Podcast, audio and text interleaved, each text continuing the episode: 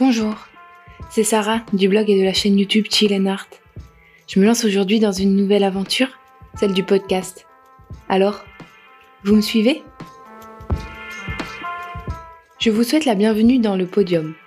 Deux fois par mois, je partagerai avec vous mon top 3 des livres selon un thème que j'aurais choisi. Alors il n'y aura pas forcément d'ordre de préférence, c'est juste que selon moi, les trois livres méritent leur place sur le podium. Selon les thèmes abordés, je n'aurais pas forcément lu assez de livres pour pouvoir en choisir trois dans une longue liste, mais si j'en parle ici, c'est qu'ils m'ont plu et qu'ils vous plairont, je l'espère.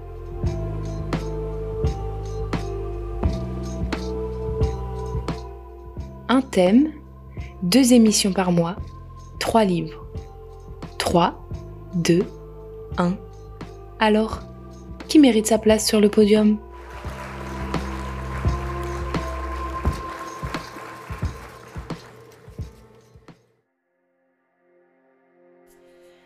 Saison 1, épisode 7, le top 3 des romans avec des vieux.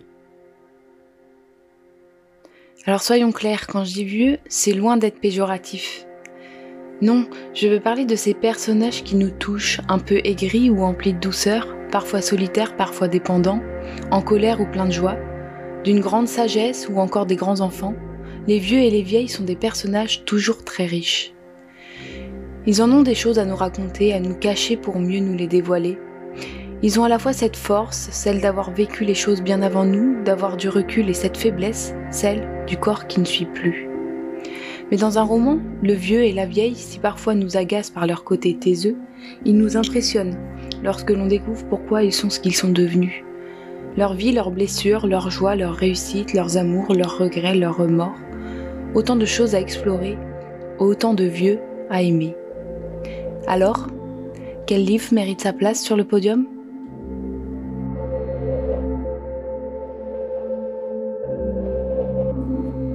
Pour commencer, j'ai envie de vous parler de Purge, de la romancière finlandaise Sophie Oksanen.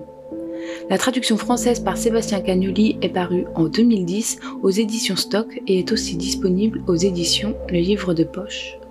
Ce roman a reçu le prix Féminin étranger en 2010. Alors purge, ça parle de quoi?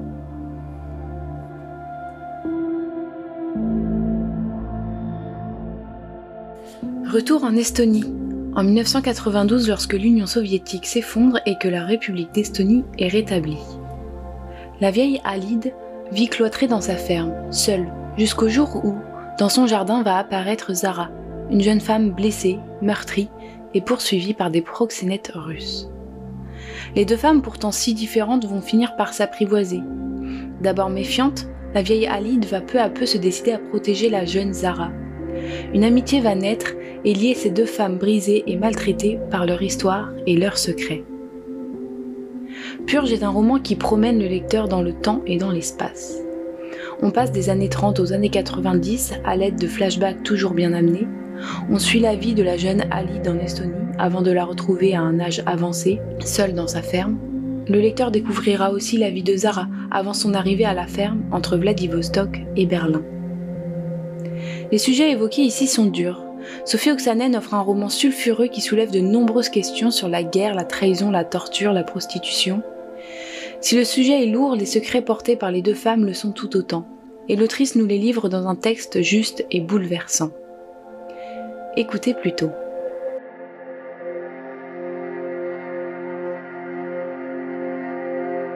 Le ballot gisait au même endroit sous les bouleaux.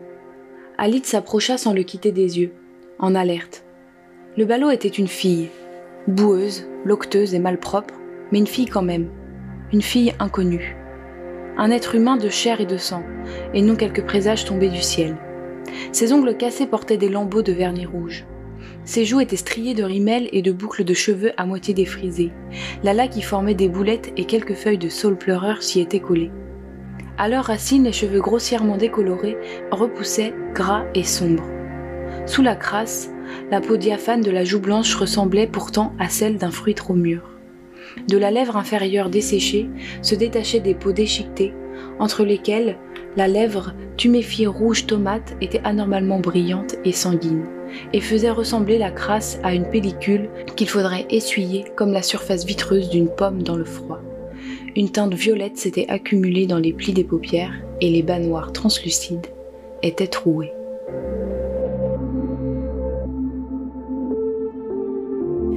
J'ai lu ce roman il y a un moment déjà, mais je me souviens encore bien de ce que j'ai ressenti en le lisant. La tension est permanente, certaines scènes sont marquantes voire récurrentes, mais je me souviens avoir été bouleversée par cette vieille femme torturée par son passé et son histoire. Sophie Oxenen livre ici un roman brillant, dur, qui met en avant la violence de l'homme et celle subie par tout un peuple et par les femmes de manière plus générale.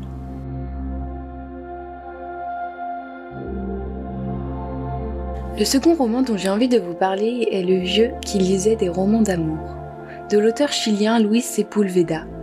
Ce roman est traduit de l'espagnol par François Maspero et est paru aux éditions Métellier en 1992. Le vieux qui lisait des romans d'amour, ça parle de quoi?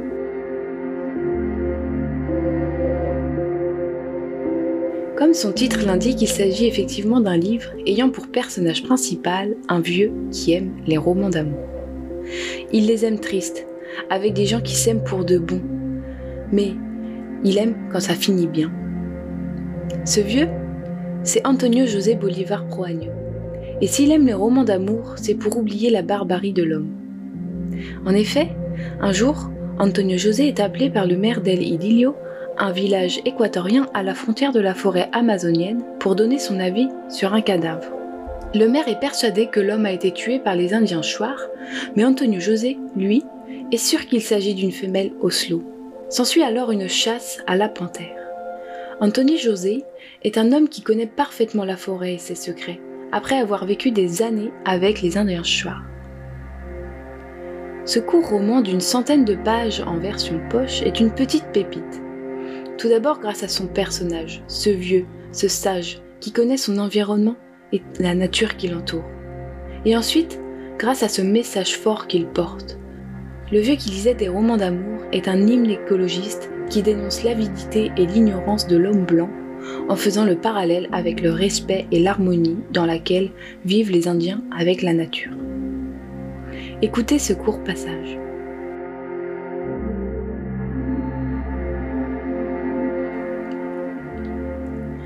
Il lisait lentement, en épelant les syllabes, les murmurant à mi-voix, comme s'il les dégustait.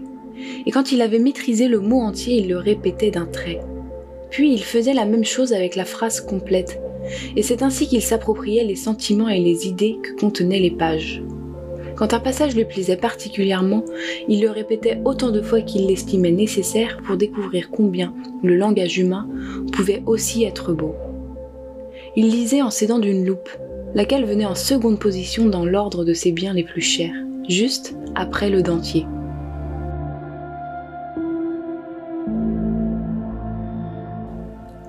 Ce roman met aussi en avant l'importance de la lecture dans l'ouverture d'esprit, dans l'ouverture sur le monde, à d'autres cultures, à d'autres traditions. Louis Sepulveda définit la lecture comme l'antidote contre le redoutable venin de la vieillesse. Alors si vous aimez les romans courts je ne peux que vous conseiller de vous lancer dans la lecture de ces quelques pages qui vous transporteront tout en douceur vers l'équateur en compagnie d'un vieux qu'on chérit instantanément.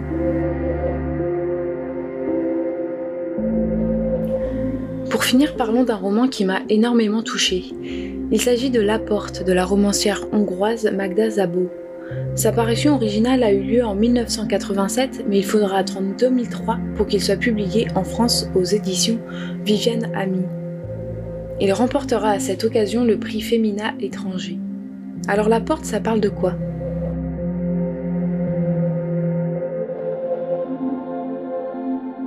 La porte est une confession, celle de la narratrice qui, si je ne me trompe, n'est autre que l'auteur. Elle se livre sur sa rencontre et la relation qu'elle tissera durant des années avec Émérance, sa domestique. La narratrice est une jeune femme mariée et intellectuelle. Émérance est une vieille dame, vivant seule et sachant à peine lire. Si tous les opposent, elles tisseront des liens. Mais la relation ne sera pas toujours simple. Émérance est une forte tête, revendiquant sa liberté.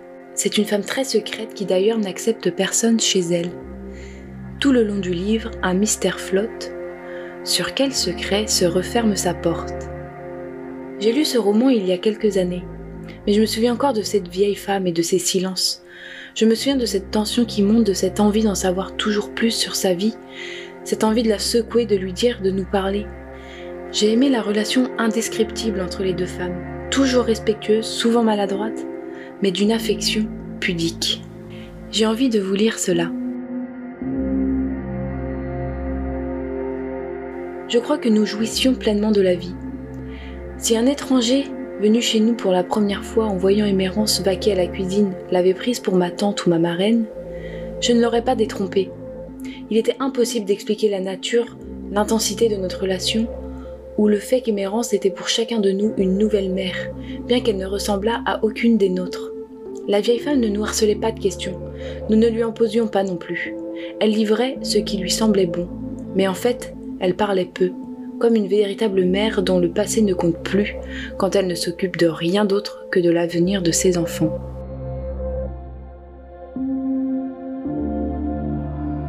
Si ce n'est pas déjà fait, je vous conseille vraiment de lire ce roman d'une justesse incroyable.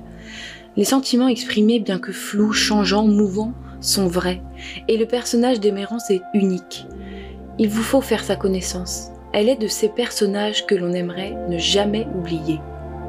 La Porte est un roman intimiste, psychologique, et la sincérité et la beauté des mots de Magda Zabo touchent en plein cœur.